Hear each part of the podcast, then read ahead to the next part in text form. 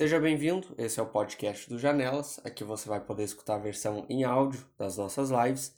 Lembrando que elas ocorrem semanalmente nas segundas-feiras às 7 horas e quinzenalmente nas quartas-feiras no mesmo horário. As lives são transmitidas tanto no canal do YouTube do FCH URGS quanto no canal do Facebook. E claro, você vai poder assistir elas gravadas depois no canal do YouTube do FCH e no canal do YouTube do Janelas. Os links vão estar todos aqui na descrição. Aviso os dados, agora eu deixo vocês com a live. Boa noite, pessoal. Damos início à 25ª sessão dos Janelas Filosóficas, com a temática Pornografia Política, com as convidadas Atena de Borra Roveda, que é natural de Porto Alegre, é escritora com quatro obras publicadas, Contos Transantropológicos, Liberté, Poesia, Filosofia e Trans antropológico, desculpa, Atena, eu vou aprender a falar. poesia, uh, foda, poesia, filosofia e sexualidade, contos transantropofágicos, poeta Slammer, campeão das edições mensais do Islã Chamego, Islã Peleia e Islã Rio Grande do Sul, é uma das organizadoras do Islã do Gozo na capital gaúcha educadora social, tendo desenvolvido diversas palestras e formações como estudante de educação básica do estado do Rio Grande do Sul, e formação de docência de ensino básico e superior. Em 2016, recebeu uma menção honrosa pela atuação em defesa e promoção da dignidade humana LGBT mais na cidade de Canoas, Rio Grande do Sul. É colaboradora da rede Transbrasil e rede latino-americana ideia caribenha de personas, personas trans, e consultora da Transgender Europe, idealizadora da Nemesis Editora para publicação de literatura invisível e transantropológica na área de filosofia existencialista. E a outra convidada é Olé de Lima Pereira, é poeta, graduada em filosofia pela URGS, minha colega, e tem interesse em lógica e fenomenologia. Bem-vinda, meninas. Passar a palavra já para a Tena. Ah, hoje a sessão vai ser um pouco mais curta, pois a nossa palestrante tem um compromisso após. Então, deixem suas perguntas. Caso não dê tempo de responder, a gente posteriormente hum, responde elas e disponibiliza no canal de Janelas Filosóficas. Passo para a Atena agora. Boa noite, Atena. Boa noite, meu amor, tudo bem com você? Boa noite, Euléia. Boa noite, quem está nos assistindo aí. Não sei se meu áudio está bom o suficiente, eu espero que esteja. Qualquer coisa eu aproximo aqui. É, eu vou agradecer primeiro ao grupo que organiza o Janelas Filosóficas pelo convite. É sempre uma gratidão eterna, né? Que fica em nós encontrar pessoas da área da filosofia abertas aí ao diálogo e uh, dizer a vocês que, com certeza, que essas janelas permaneçam abertas durante um bom tempo, uh, para que aí, quando as portas né, de entrada das casas oficiais elas não sejam abertas a nós, que as janelas sejam abertas para a gente adentrar esses espaços. Então, é sempre uma gratidão. A proposta do tema, a princípio, é falar um pouco de pornografia política e, e tentar desenvolver um pouco essa percepção do que é pornografia política mas também deixar muito explícito que esse é um conceito que levo uh, para esse debate, proponho para as questões de discussão na área da filosofia, um, tudo dentro da área do existencialismo. O existencialismo enquanto uma uh, linha teórica de filosofia francesa, mas que quando vai ter esse aporte no Brasil, ele chega uh, na minha existência tornado enquanto transantropologia. O que, que eu quero dizer com isso? Quero dizer que a gente uh, defende, eu, a minha existência, meu corpo, meu ser, enfim, a, a, minha presença no mundo, ela defende a ideia de que as teses que nós uh, estamos sempre levantando no mundo, elas devem justificar a nossa existência.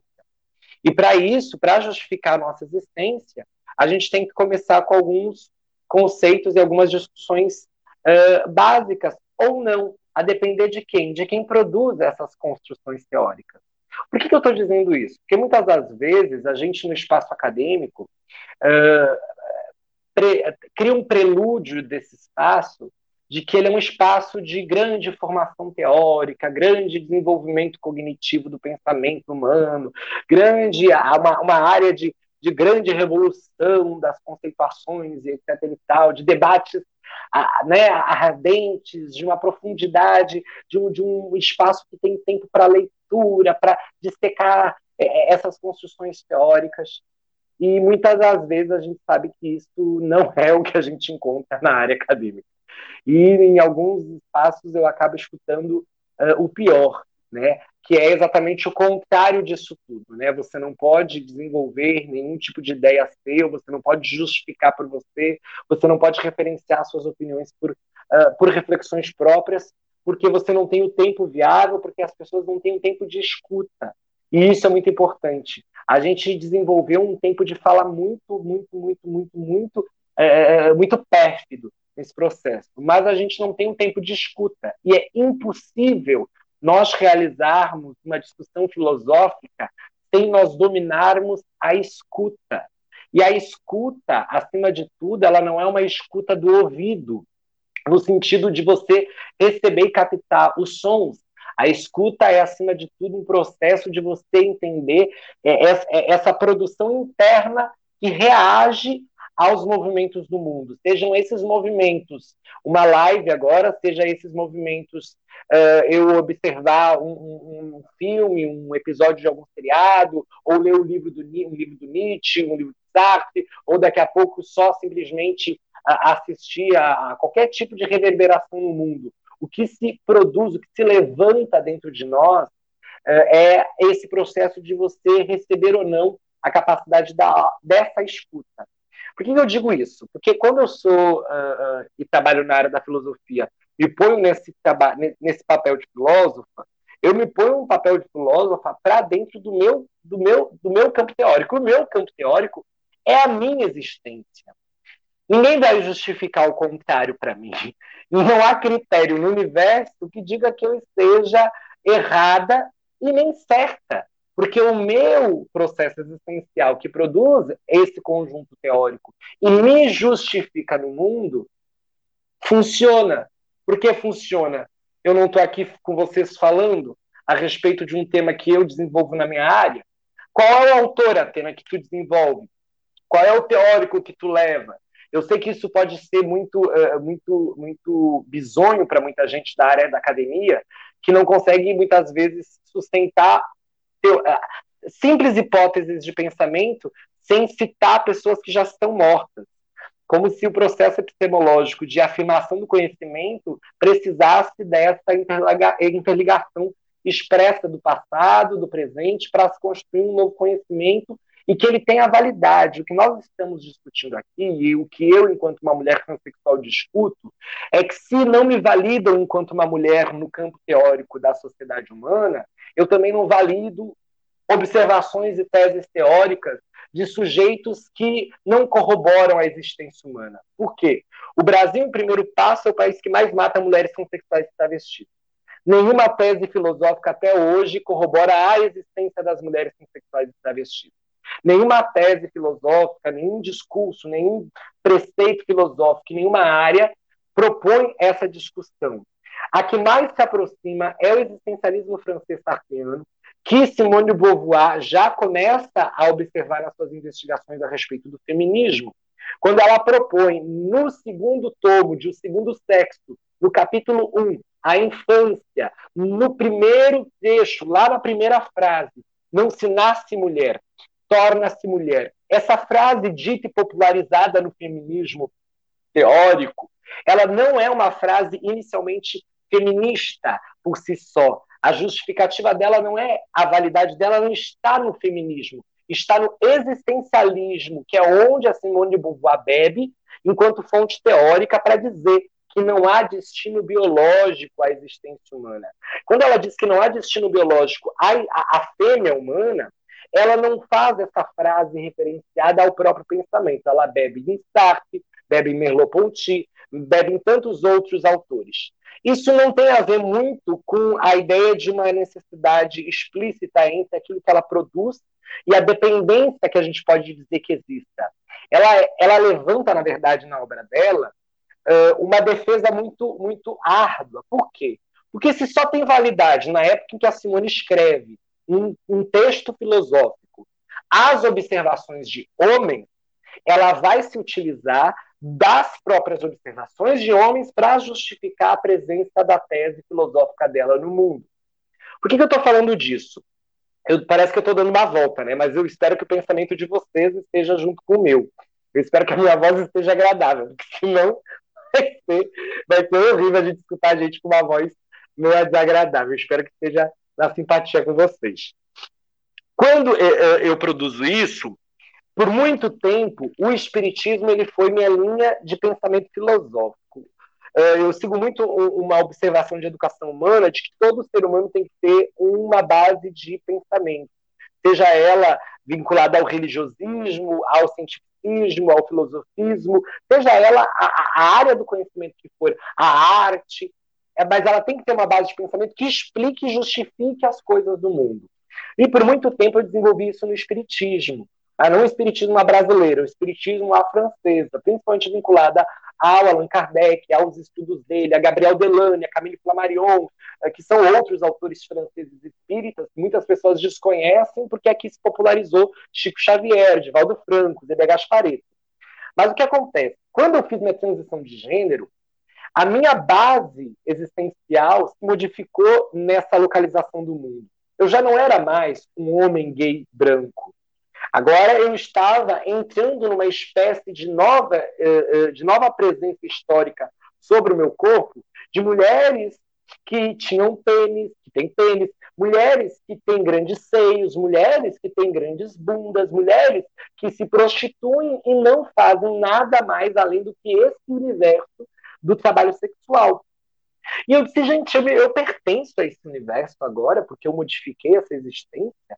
Né? Eu estou presa a essa narrativa histórica uh, que, por exemplo, na época da ditadura civil-militar no Brasil, mulheres transexuais e travestis continuavam a existir e viviam aí na labuta, né, em, em alguns pontos de cidades, e quando eram pegas pelos tamborões, elas eram levadas a pontes e guiçadas e jogadas de cima com, com a cabeça virada para o concreto do asfalto. Então, essa história que está agora abrindo aí, inaugurando a minha nova existência, o espiritismo não cabia mais por um processo de, de uma falta de instrumentalização desse desenvolvimento teórico espírita, uh, não, não, não cabia responder o que eram as mulheres transexuais travestis no, no, no mundo uh, materialista histórico, se alguém for aí mais, mais instrumental marxista.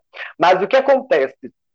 Uh, eu comecei a, ler a Simone de Beauvoir, porque diziam, não, Simone de Beauvoir, ninguém nasce mulher, nasce mulher e tal, e acabei caindo uh, junto com o olho no Sartre e olho na Beauvoir, que é o querido Sartre. E é muito interessante porque depois que eu comecei a entrar na obra dele, eu percebi, ó, esse, essa tese existencialista é muito boa, pode me ajudar. Desenvolvido isso, como o tema é pornografia política, eu vou pular um outro conceito que é geografia existencial, que a gente vai desenvolver junto com a transantropologia. Mas transantropologia e geografia existencial vou deixar para depois, mas vou entrar agora num, num campo de pornografia política. O que, que acontece? Depois de quase cinco longos anos de transição de gênero, comecei a me reposicionar no mundo. E da mesma maneira que, se no nosso planeta, geograficamente, uh, na física estruturada, nesse plano, você vai mais para os polos, você tem, um, um você tem um, um, frio excessivo, você vai mais para os trópicos, você tem um calor excessivo, a posição do seu corpo nessa geografia mostra aí a sua relação com a presença desse mundo que está ao seu redor. Então, você sair dessa posição de homem gay branco para essa posição de uma mulher transexual branca me posicionava em um status quo de universo, de presença, de narrativa de corpo. Quando eu comecei a publicar livro, a escrever, eu percebi que uh, a maior dificuldade para escrever alguma coisa, a maior dificuldade da escritora e do escritor, eu quase universalizo isso, não é escrever, não é construir palavras, textos, narrativas impressas através ou dos dígitos uh, de um teclado, ou da tinta de uma caneta, ou do grafite de um lápis. A maior dificuldade de uma escritora e de um escritor de grafar no texto, grafar na matéria, é ler aquilo que não está na matéria explícita. é ler a si mesmo. Cada frase que eu escrevo, minha, é algo que eu li dentro de mim. Dentro de mim, seja onde quiser. Talvez ninguém pense que leia, que pense com o pé, com, com, com o fígado. Não, se sabe, se percebe de uma maneira muito fácil que, que a presença dessa leitura ela é algo da mente, ela é algo que expressa nessa região do corpo. Então, quando eu escrevia, eu tinha que ter uma concentração para me ler. E é um movimento muito interessante, porque a gente tem dificuldade, como professora, muitas vezes a gente percebe com jovens a maior dificuldade da juventude na escrita não é necessariamente o não controle das regras gramaticais, mas sim a não, a, a não necessária atenção de uma autoleitura. A escrita no mundo, a escrita no texto, ela é uma autoleitura intensa. Então, e é tanto isso é verdade e eu acredito que o seja, que para escrever qualquer artigo que a gente precise, a gente tem que fazer o quê? Uma revisão bibliográfica e ler muito. Para quê? Para encher de conteúdo que nós não temos de conteúdo. E só depois, rememorando, juntando e amassando, nós conseguimos jogar isso no texto. Aí, o que acontece? Comecei a desenvolver essas produções uh, teóricas, veio contos antropológicos, veio os, os livros de poesia, Liberté, Foda, inclusive, que estão aqui tatuados no meu rosto. Antes de publicar, eu resolvi tatuar eles como esses símbolos expressos. É, o meu corpo faz parte dessa literatura. Não existe minha literatura sem a minha presença nesse mundo. E o slam também vem muito disso. Essa oralidade de que é, é, é, é necessário a presença da poeta e do poeta para desenvolver a poesia que é dele e que é dela. E aí o que acontece? A gente vai começar a ter muitos diálogos e muitos embates. E os maiores debates eram aqueles de considerar a existência de mulheres transexuais e travestis e de homens trans e de pessoas não binárias enquanto uma autenticidade humana. Quem tem poder de desautenticar a humanidade? Ah, não, porque o poder de desautenticar a humanidade está na ciência. Mas nem essa xícara que você vê vermelha é vermelha a realidade dela é que ela não é vermelha, a óptica vai nos dizer que ela não tem cor, os objetos não têm cor. A mesma ciência que nos trata de, uma, de, de um fenômeno de realidade ou não, vai dizer que os objetos não são dessa, dessa maturidade estrutural, que está em movimento. E aí o que, que acontece? É, eu comecei a perceber que o maior processo, e, e isso entra numa ideia de filosofia política, é uma ausência de pedagogia política e que eu precisava, antes de propor uh, determinados assuntos sensíveis às questões, era de nós desenvolvermos uma pedagogia política. Essa pedagogia política é e, e aí é muito engraçado porque você fala, eu estava investigando isso. Toda vez que eu falo política, a primeira coisa que me vem na cabeça é partido. Partido. Partido. E aí, quando a primeira coisa que vem com partido é exatamente PSOL, PT, PSDB, PDT, PSTU, PCdoB, é, é, é, PMDB, PP, PPS, e assim vai, PCO, uma quantidade enorme de partidos. E aí, quando você vai nos Estados Unidos, você tem republicano, democrata e os, os, os, independentes em algum momento, você vai na Inglaterra, você tem uma outra divisão, uma outra estruturação desses, dessa forma organizada, institucional de, de forças políticas. E eu comecei a perceber, mas por que, que a gente tem essa gana? Por que, que tem esse problema tão, tão, tão estranho? Porque a gente, por um lado, sabe que os nossos direitos, que são constitucionais e legais, nada mais são do que textos, palavras no papel. A legislação por si só ela não serve, ela não tem vida. Já dizia, se tem algum evangélico, católico, já vai gostar. Né? É letra morta. Você precisa, você precisa propor que aquele texto exista na sua existência. A mesma coisa com democracia. Democracia não é um fogo-fato, não é um fantasma, não é um, um, um, personagem de RPG que fica esperando a gente chegar no local para ele começar a existir nesse jogo da existência humana. A democracia é um conceito como qualquer outro, como conceito. Eles precisam quase que, não sei se existe isso, mas quase que um vírus. O conceito é, é quase um vírus existencial. Conceitos é, é, dentro da, das epistemologias variadas, precisam existir na presença humana para se constituírem enquanto entes de conceitos vivos. E aí o que acontece? A própria ideia de democracia. Como que a gente atende à ideia de democracia numa sociedade, de respeitar direitos e afins, quando muitas vezes, talvez dentro da nossa própria casa, nós desrespeitemos alguns princípios básicos da democracia. É, o presidente não nos escuta, o presidente é um déspota, o presidente é, é, é ditador. Confirmadíssimo todas essas teses. Mas essas teses, no nosso nível primeiro, humano relacional, em que eu e aqueles que estão ao meu redor, não há presença dessa mesma, eh, dessas mesmas, desses mesmos elementos de relacionamento e convivência humana, existe. Há, há pequenos ditadores e pequenas ditadoras vivendo entre nós, inclusive dentro absurdamente de nossas próprias percepções existenciais. Então, quando a gente fala, por exemplo, em pornografia política, a gente começa a entender o quê? É, a ideia de que eu gosto muito de. É, eu, eu acho que muitas pessoas gostem de sexo, do prazer sexual, acho que é algo que, é, enfim, compõe a percepção individual de cada sujeito, como faz ou como não faz, seja o sexo ele uma produção carnal, uma produção de carne, de objeto, uma produção visual, uma produção de diálogo, de saber, enfim, seja lá como você posiciona a palavra sexo na sua construção conceitual. A ideia, para mim, de sexo começa com uma ideia, eh, inicialmente eu, enquanto Atena, eh, dessa sensação do corpo. E quando a gente vê, e eu me lembro muito, de novo, esse é, como eu justifiquei no início, essa apresentação teórica é uma apresentação que é justificada pela minha existência, ela pode ser que, na verdade, boa parte ela não, não encaixe em muitas das visões que, que estão em outras pessoas, que estão é, embarcadas na existência de outras pessoas, porque somos histórias diferentes. Então, está entendido que a gente não está vendo aqui se a minha tese é certa ou errada, se as hipóteses que eu trago são é, verossímeis ou não, mas é, desenvolver talvez essa atenção a esse tema.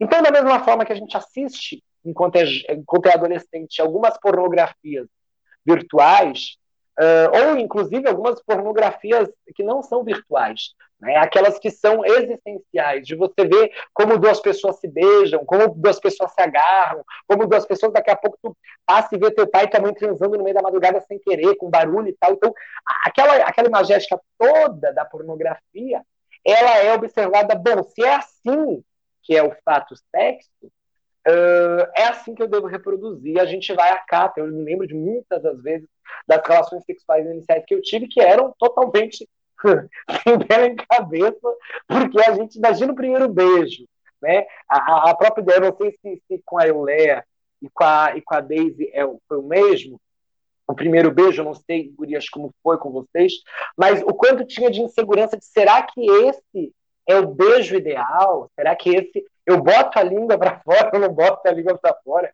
Eu posso morder a língua dessa pessoa? Tem muita baba nessa boca ou não tem muita baba nessa boca?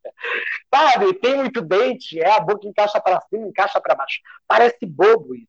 Mas para uma, uma consciência jovem, aquilo é algo, é, é, tem um peso extraordinário, porque tem a ver com a relação do meu corpo com outro corpo.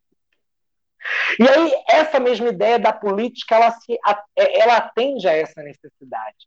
Será que a política que nós temos de leitura do mundo, essa visão de, de partido como estrutura política, será que a história uh, da política brasileira ela é uma história que nos facilite entender os porquês das coisas?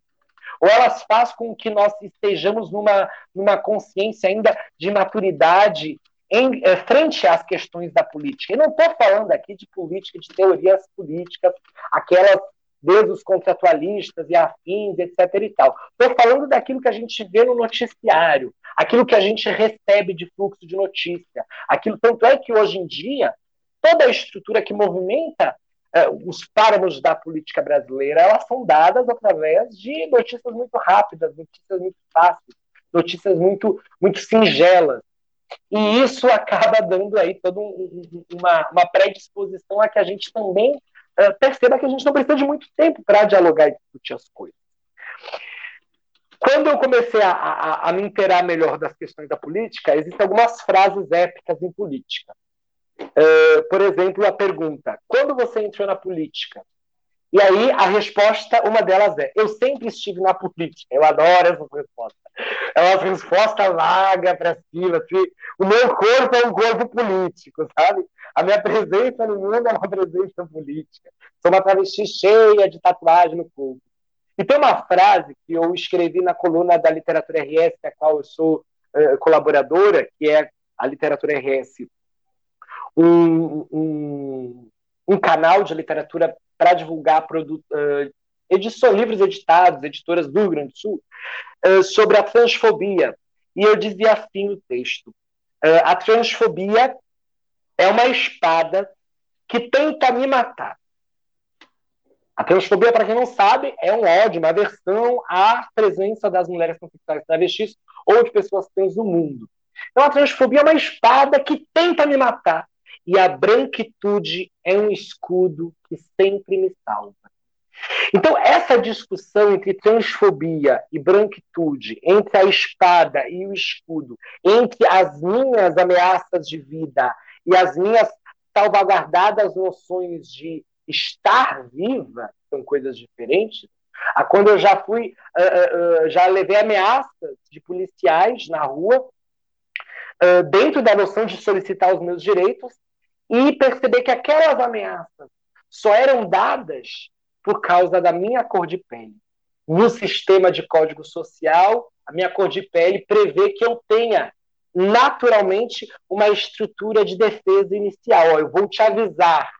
Talvez se minha cor de pele fosse diferente da essa atual, se fosse uma outra estrutura étnico-racial, não haveria direito dentro dessa ideia uh, uh, totalmente racista de que eu não deveria ter direito a um aviso. Eu receberia, então, o vai se fuder, quer levar uma costa, que foi o que eu escutei e fiquei de sobreaviso naquele momento. Uh, se você quiser, se tem alguém comentar alguma coisa, por favor, é tão estranho ficar falando assim, gente, e só ver as cabecinhas de vocês, e é meio, é meio angustiante. Eu tô falando, é, é enfim, né? É, ia ser um evento maravilhoso se fosse presencial, dividindo os mesmos espaços, né? Não, até o momento só tenho o pessoal agradecendo. Pessoal, se vocês quiserem fazer perguntas ou alguma colocação, esse é o momento. Dave também, por favor. Não sei, eu alguma colaboração. É, eu leio, tem alguma é, coisa. Eu estava escrevendo já umas perguntas, eu não sei se eu faço as perguntas agora. Tá. Vou tentar dar uma reorganizada, uhum. que eu fiz mais tópicos. É... Tá. Eu acho que eu vou começar com é, o tópico que eu coloquei aqui, sete, mas que eu resolvi fazer de. É... Oh, é... Ele é cego e surdo, tadinho. Fala lá, é... Quando você fala em justificativa existencial, que você justifica, justifica a sua tese, a partir da sua existência, isso estaria relacionado com um exame dentro do existencialismo, um exame fenomenológico da tua existência enquanto Atena? Sim, porque, é, com certeza, porque o que acontece? Quando a gente pega um TCC, quando a gente pega uma dissertação, uma tese, isso é uma coisa da minha cabeça, viu, gente? E funciona para o meu universo, e, e, e, e diria mais, é, que, que, às vezes é interessante as pessoas dizem qual é a validade, o que valida tudo que tu fala, Atena.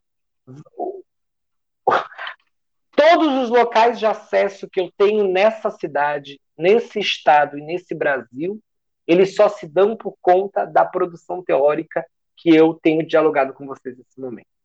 Ah, então, eh, quando eu digo, como a Iolé perguntou, de justificativa existencial, é a mesma coisa de uma justificativa teórica. Né? Para que você vai pesquisar tal coisa? Para que você vai argumentar tal coisa? Eu troco essa tese estruturada em um material teórico fora uh, do meu corpo para colocá-lo dentro do meu corpo e fazer sentido nesse processo.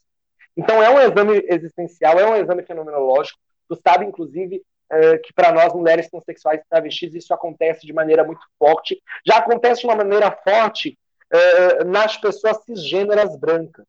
Mas quando você. Porque são normalizadas a um tipo de uh, determinados, determinados módicos de existência. Então, por exemplo, quando a gente fala de ah, é o país que mais mata mulheres sexuais e travestis, ah, mas é, também morrem muitas pessoas de, de, assassinato, de roubo e tal, mas a gente não está falando de algo que acomete a toda a população em geral. A gente está falando de algo que acomete a um, um, a um dado específico de população, em que todas têm as mesmas características e que acaba essa presença existencial sempre sendo respondida historicamente por um assassinato mais cruel, não porque roubaram ou furtaram alguma coisa, ou porque simplesmente foram também acometidos desse processo. Então a gente acaba uh, tendo algumas justificativas históricas acima das justificativas existenciais dos processos uh, dessas demandas, né? As minhas justificativas são essas? Ah, eu sou uma mulher, não vou ficar discutindo isso, a legislação já me prevê isso, juri, eh, jurisprudencialmente eu tenho os meus documentos todos, Atena Beauvoir Roveda, é Beauvoir, ah, é Beauvoir, o nome da Simone Beauvoir. Sim, meu amor, porque é a tese dela que me justifica. Olha que coisa mais linda, olha que coisa mais bela, mais forte. Alguém tem capacidade de dar um nome para si mesmo e sustentar a história que criou para si? Não tem, não consegue. E o maior medo das pessoas cisgêneras em relação às pessoas transexuais é o medo da liberdade, porque a gente se responsabiliza. A gente se responsabiliza em cortar a narrativa histórica, em cortar a narrativa familiar, em cortar a narrativa do próprio corpo, muitas vezes, porque o que as pessoas cisgêneras falam que é, ah, é uma mutilação, ah, não sei o que, não sei o que, não sei o que, não sei o que, a gente é, começa a compreender que essa narrativa, depois que a gente assume o controle e a autonomia da própria existência, se torna jogo de palavras e que depois que não paga o nosso teto, a nossa comida, a, a, a nossa higiene, né, a nossa saúde, quando 94% das mulheres que nem eu, no Brasil, trabalham no trabalho sexual e que boa parte desse trabalho sexual, que está 99,9%, é sustentado economicamente por homens cisgêneros, qual a justificativa melhor para isso? Então, sim, está é, certíssima. Essa justificativa existencial ela é um exame é, potencialmente fenomenológico. Ah, tem uma pergunta. Ah, tá. Só um minutinho, antes de tu passar para a próxima, eu vou uh, colocar uma colocação da Tanise, que é uma dúvida que ela teve. Eu não consegui entender muito bem o conceito ou o entendimento da pornografia política. Se a Atena pudesse retomar. Sim, essa ideia de. É, na verdade, a pornografia política ela vem hoje só para a gente poder se encontrar. é só para a gente poder se ver. Mas a pornografia política é entender a política é, com as facilidades dos discursos e narrativa simples, daquilo que é o jogo visual, sem a profundidade. Inclusive, sem o próprio conhecimento de que muitas das vezes, por exemplo, é, eu vou dar um exemplo muito básico. Tá? As justificativas universais de que, por exemplo, o PT é, rouba ou que os partidos roubam. E o jogo de narrativa faz com que o PSL, por exemplo, se torne agora dizendo que, enfim, não temos mais corrupção e dias depois um, um sujeito vinculado a esse governo tem uh, no seu rabo dinheiro. A facilidade desses discursos, o jogo teórico de uma, de uma superficialidade, desculpa, de uma superficialidade epistemológica, faz com que a gente entre num jogo de pornografia política. De achar que, por exemplo, isso que se faz no mundo é a estrutura política, quando nós, muitas das vezes, não temos a, a, a possibilidade de adentrar a isso e perceber que existe uma profundidade muito além nesse jogo político. Eu digo isso, por exemplo, porque eu tenho um grande, um grande é, símbolo de uma política. É, e aí é engraçado porque a política, de vez em quando, ela se torna objeto de, de análise, ela se torna o fazer, então ela não é mais objeto, ela é algo de movimento. Eu faço política enquanto estou conversando. Vamos discutir política enquanto objeto de discussão. Vamos, uh, vamos, uh, vamos denominar a política boa e a política má, a política velha e a política nova. E aí a gente tenta jogar a política para vários espaços, mudar os adjetivos ao redor dela, sem muitas vezes entender, afinal, o que se pressupõe enquanto política. Esse jogo, quando a gente fala assim, jogo político, né, quando a gente fala assim, ah, um, um, uh, um sujeito que entra na base do governo, do executivo, precisa ter um legislativo viável para poder fazer política e participar aí do jogo político de o centro, a esquerda, centro, a direita. Então, resumindo, quando você fala em pornografia política, você fala num entendimento de senso comum de política. Pornografia política tem a ver com isso. O senso comum de política.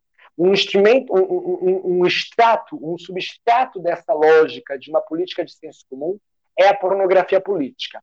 Quer ver uma, um grande fenômeno da, da pornografia política é a gente definir grandes temas em momentos virtuais, em espaços virtuais, que não conseguem carregar a história. Não existe análise política sem análise histórica. Não dá para dizer em um comentário de Facebook, seja você de esquerda ou de direita, que esse elemento simplesmente se dá por aquela sua escrita. Existe uma carreata histórica por detrás disso. E que muitas vezes nós não tomamos consciência dessas diversas, uh, desses diversos fatos históricos que compõem a história brasileira.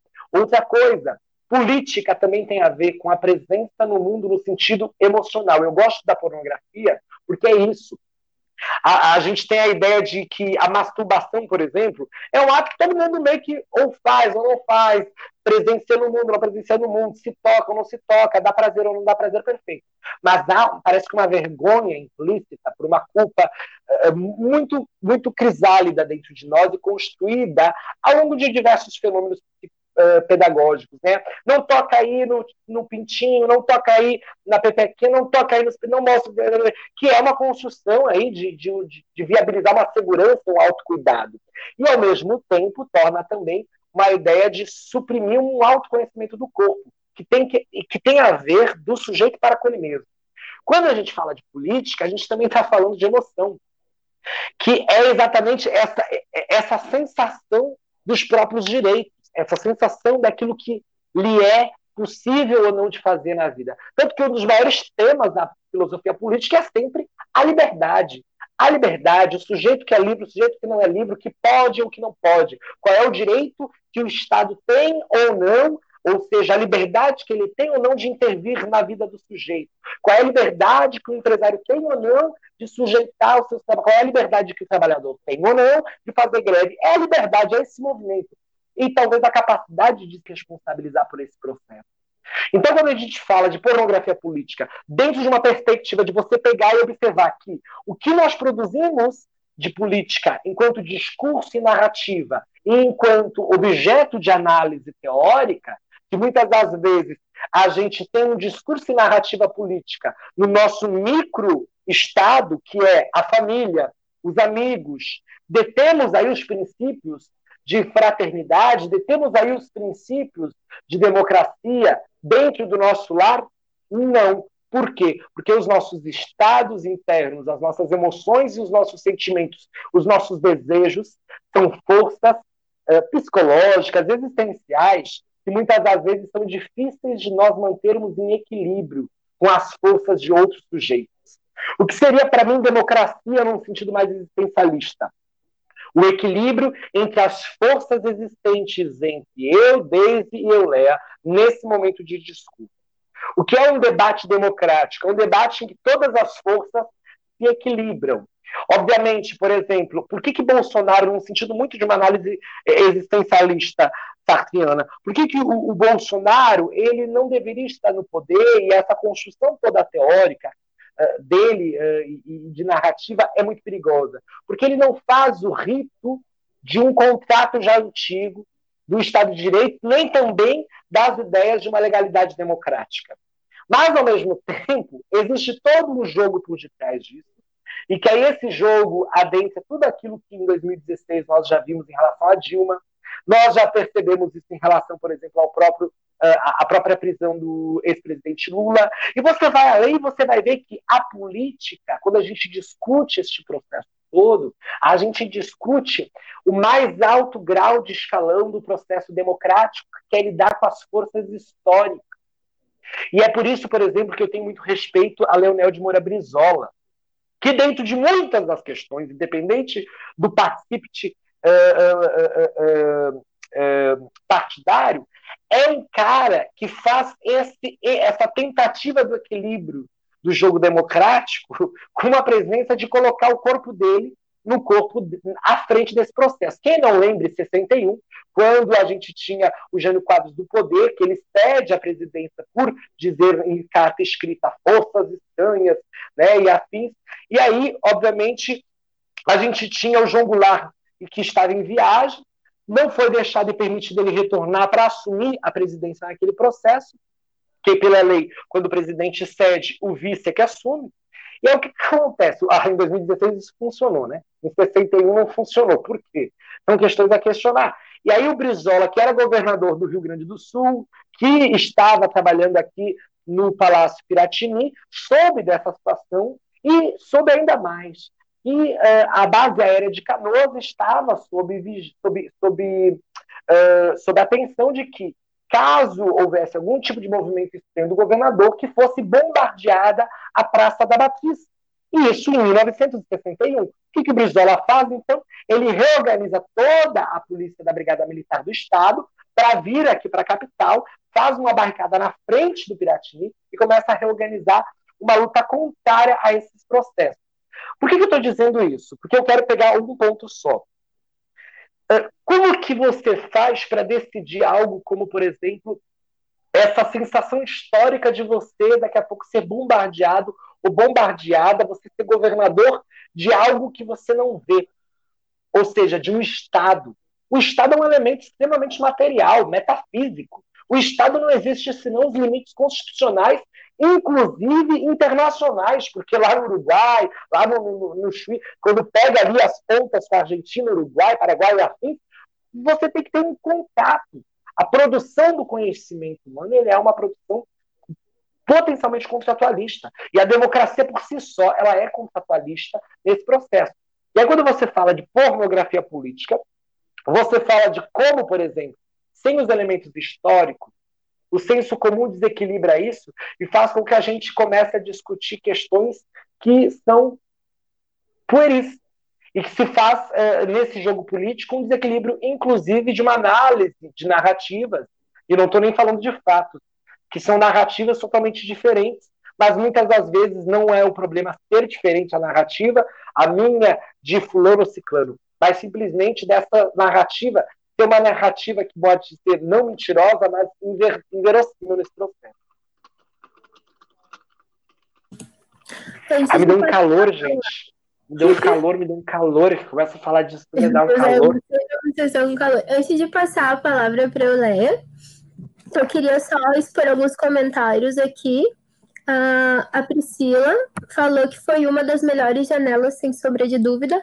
E a Marlore, não, não sei se, se, é assim que pronuncia teu nome, Marlore, uh, ela colocou algumas questões, ouvi a Atena falar. Lembrei que da Hilda Hilst usa o conceito de obsceno para pensar parecido. Dentre, e, embora o sexo seja considerado obsceno como algo negativo, vícios da política não são. Ela tenta inverter essa ideia, o obsceno sexual não seria pejorativo, mas referido à, à política é. Mas Loren maravilhosa. Olha que gente. Ah, continua, desculpa. política aqui como politicagem, né? Não como filosofia política ou discussões relevantes sobre a mesma, mas coisa da galera da tradição família e propriedade. E a Priscila concordou e o povo passa fome, é obsceno e sexo não. Uma colocação dela. É isso aí. É, isso é muito interessante porque o Foucault muitas vezes propõe a ideia de que a, a, a, a pejoração do sexo é exatamente para mostrar que o sexo é uma das grandes forças, aliás, é um dos grandes pontos de força humana. E a política é também uma das grandes forças, é um dos grandes pontos de força social humana também. E é muito engraçado, porque, óbvio, sexo e política está aqui, você não tem como estender isso e, e, fazer, e ao mesmo tempo é um só fenômeno, né? E, é, a gente está falando de, um, de, uma, de uma. Eu acho que é o pelo, o pelo do, do meu gostoso. É, é um processo histórico só que a gente vai estendendo, né? Mas vivenciá-lo todo ao mesmo tempo é algo muito, muito, muito, muito, muito pesado. Digo a vocês com todo respeito, é algo pesado. A gente está ocupando uma escola aqui, estado do Rio Grande do Sul, que inclusive foi meu querido Leonel Brizola que fundou em 61, E uh, a gente tem batido de frente com o Eduardo Leite, que mandou quebrar o cadeado e roubar. A gente chama roubar mesmo os documentos das crianças e colocar em uma outra escola, sem autorização dos pais, sem autorização da família, das famílias ali, sem autorização das estudantes dali, das ex-alunas, eu que fui ex-aluno em 2002 a 2005 nessa escola, que fica na Washington Luiz. E aí você sentia esse peso, aí quando a CE foi lá cortar a luz da ocupação no 28º dia, com os pais dormindo ali dentro, com as mães, comigo dormindo ali dentro da escola, a gente saiu correndo, gritando para ficar em volta do, do, do, poste, pega a classe, pega a classe, pega a cadeira, enrola, não vai cortar, e o cara da sede dizia assim, eu vou chamar a polícia, e eu gritava assim, chama a polícia, e ele dizia assim, vai ficar pior, e eu dizia, já está pior, e a polícia nunca veio, nunca veio, a maior política do jogo de palavras, vencemos.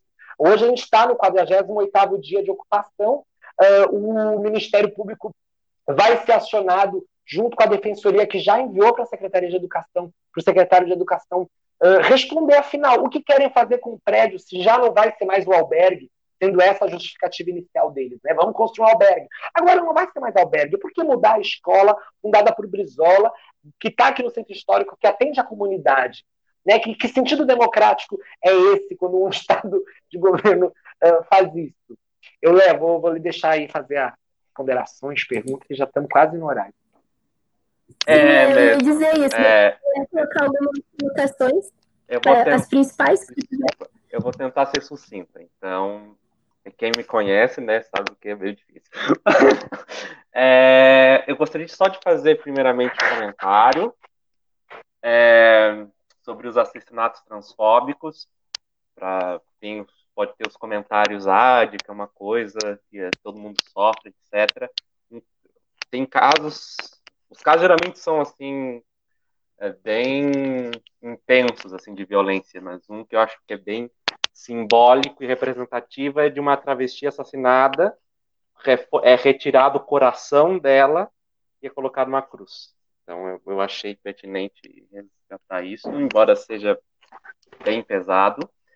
E aí, uh, outra coisa que eu gostaria de falar é que me parece que não é só um exame fenomenológico da, da existência própria dentro do, do, da perspectiva transantropológica.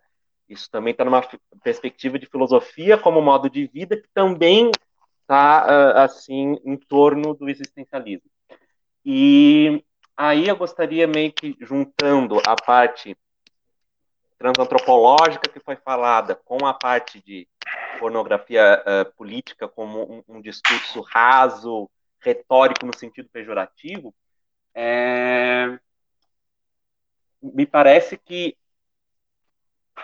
justamente porque na representação midiática dos corpos hegemônica, através da pornografia, agora em sentido literal, essa superficialidade da pornografia política ela é, projeta,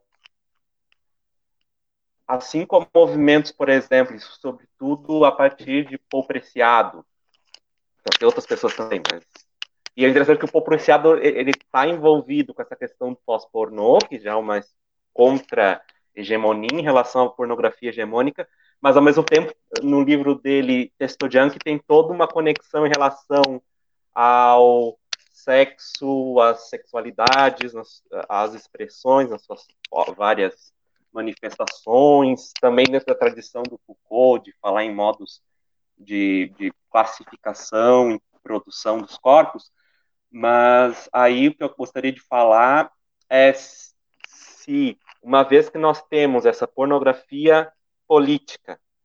E uma vez que nós temos essa pós-pornografia, seria possível uma pós-pornografia política?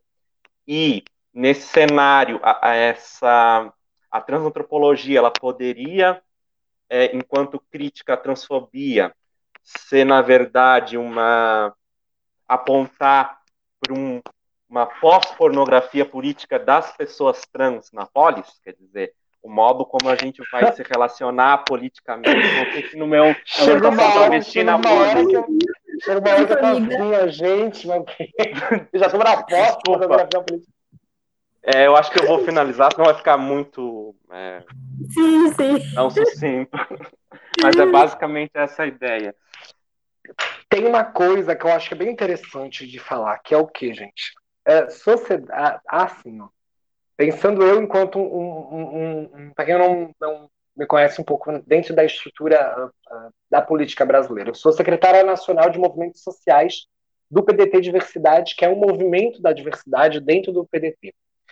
Uh, e uh, muitas das vezes eu percebo que, que a, a política ela se tornou, olha, a política se tornou como se ela fosse um objeto de novo, né? É, a gente tira é, a gente tira a política de nós e fica observando ela de longe, assim, é, como um ente vivo.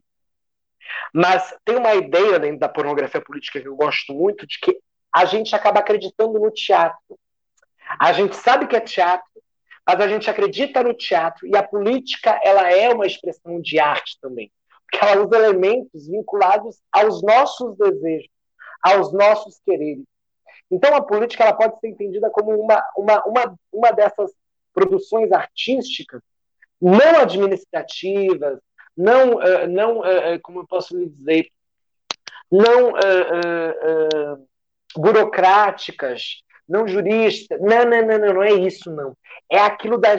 Tanto que pornografia política tem a ver com isso. Tem a, a ideia do que é explícito nessa grafia de, de, de perspectiva pornô dentro de um processo político. De quê? De influências e forças de poderes que simplesmente você vê. Uh, é como se você simplesmente dissesse que o barulho que sai do meio do mato ele é tal ou qual sem de fato ver o que é que faz e provoca tais ou quais barulhos. É por isso que se acredita muito nessa ideia. E eu, eu, eu tenho essa crença uh, de que a gente percebe assim o teatro, a, a política, ela é um grande teatro.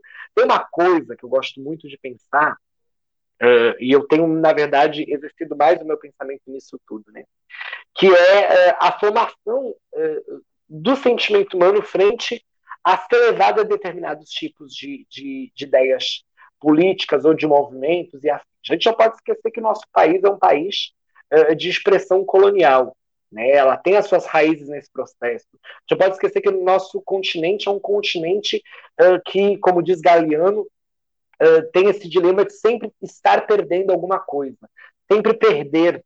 É, é um dilema para nosso para nossa discussão. Aquilo tudo que gente consegue uh, historicamente em alguns anos a gente acaba perdendo com uma uma alavanche de, de tantas outras questões que é muito complexo perceber em um momento simples, mas assim é, é, como que como que como que o nosso sentimento eu sinto, e eu penso isso vendo o Bolsonaro no poder tendo tantas outras questões, o Eduardo Leite, Marquesan, o pessoal de direita, e o problema não é ser de direita, porque a gente respeita o sentido democrático de discurso e de discussão entre as forças políticas, né?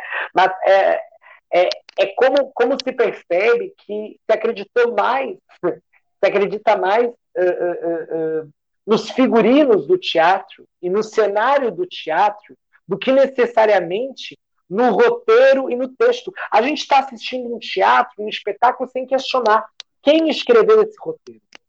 Quem escreveu o roteiro da política brasileira?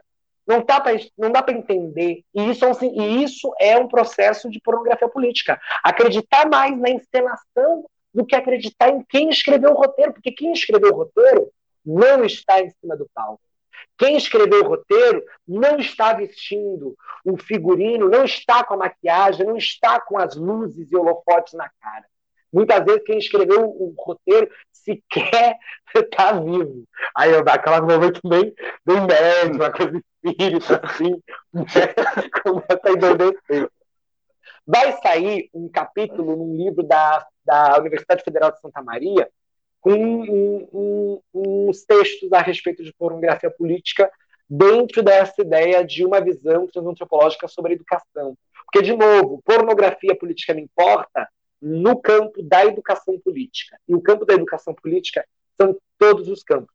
Quando eu estou dando aula para uma criança no sexto ano e eu exercito a ela a capacidade de paciência para me escutar e eu exercito minha capacidade de paciência para escutá-la, porque não há no universo nada que diga que há mais valor em mim do que ela pelo tempo de presença no mundo. Eu não posso sujeitar a infância e a adolescência a dizer isso, sabe por quê? Porque a imaturidade não é categoria humana da infância e da juventude. A gente vê muita gente imatura com. Bom, eu vou deixar para vocês, vocês certamente conhecem pessoas imaturas com muitas idades aí, né? Umas, umas, umas bizarrices que a gente vê, umas coisas sem noção, que é exatamente esse próprio processo antidemocrático consigo mesmo. E aí, quando eu exercito isso, como muitas vezes a gente tem que exercitar, quem é professor, quem é professora, ou quem já fez estágio, a gente sempre brinca. Publicar TCC, dissertação, tese de né, as teses, isso é fácil, minha gente. Pós-doutorado, isso é fácil. Vai ficar um ano aí dando aula para sexto ano e no final ter uma avaliação positiva de aprendizagem. Vá, meu amor, vai desafiar a vida. Vá que a sua academia simplifique a estrutura. Escola é bonita, escola é importante. Então vamos tornar aí despornograficamente política a sua estrutura e bote essa presença no mundo para ver que muitas das vezes tem gente que quer só roteiro. Tem gente que quer só escrever o roteiro da, dessa estrutura política. Tem gente que, que quer só encenar, quer só estar em cima do palco. Tem gente que quer só ser plateia nesse processo. E a gente que não, às vezes, nem acessa esses teatros do mundo.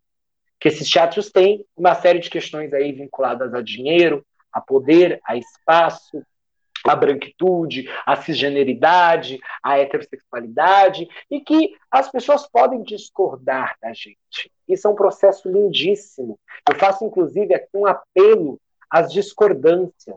Nietzsche já dizia no livro Além do Bem e do Mal: o futuro, os filósofos do futuro são os filósofos do talvez. A dúvida, ela não pode ser nossa inimiga.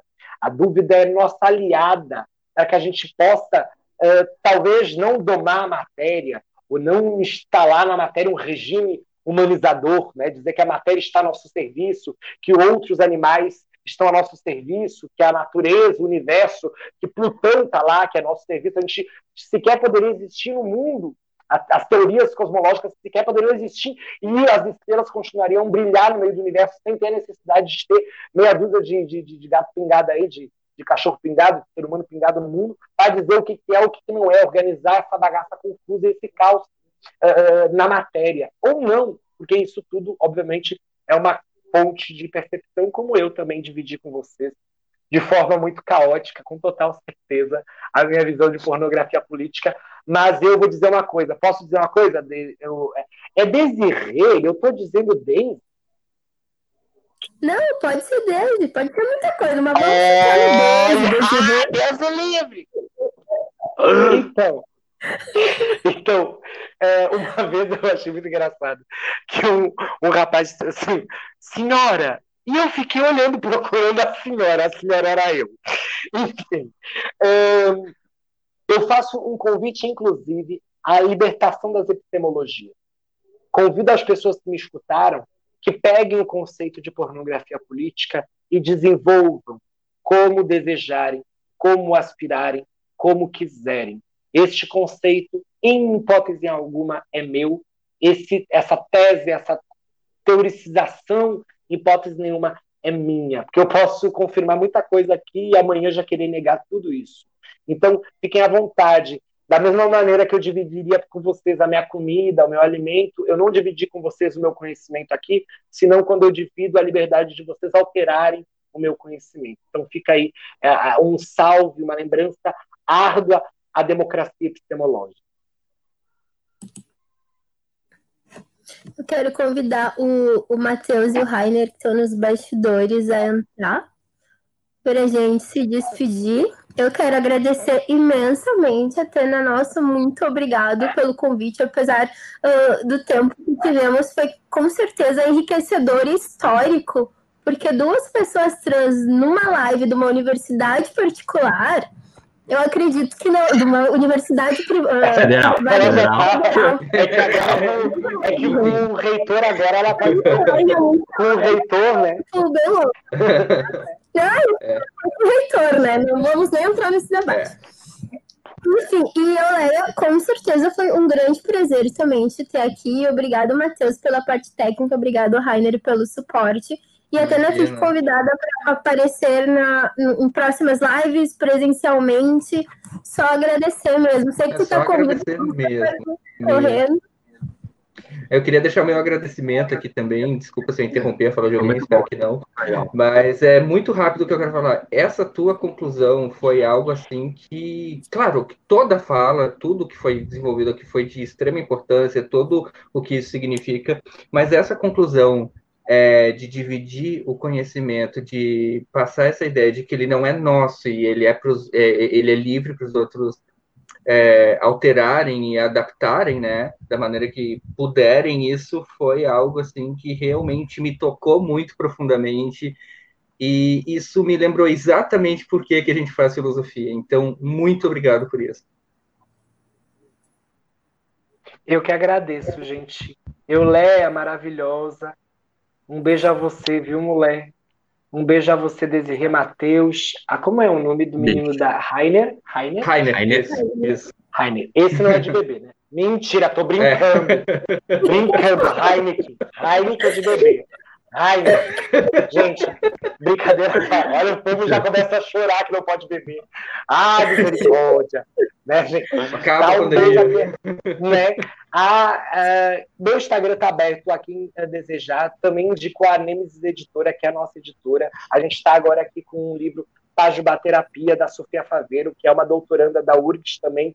Ela é uma mulher transexual, ela é do Nordeste, desenvolve todo um trabalho sobre pajubaterapia ou ensaios sobre a cisnorma, que a Nemesis Editora, que é a nossa editora de publicação de pessoas trans, tem aí desenvolvido um trabalho pequenininho, mas necessário. Uma boa noite a vocês e muito obrigada. Boa noite a todos. Obrigada. Tchau, gente. Tchau. Vamos encerrar lá. Tchau.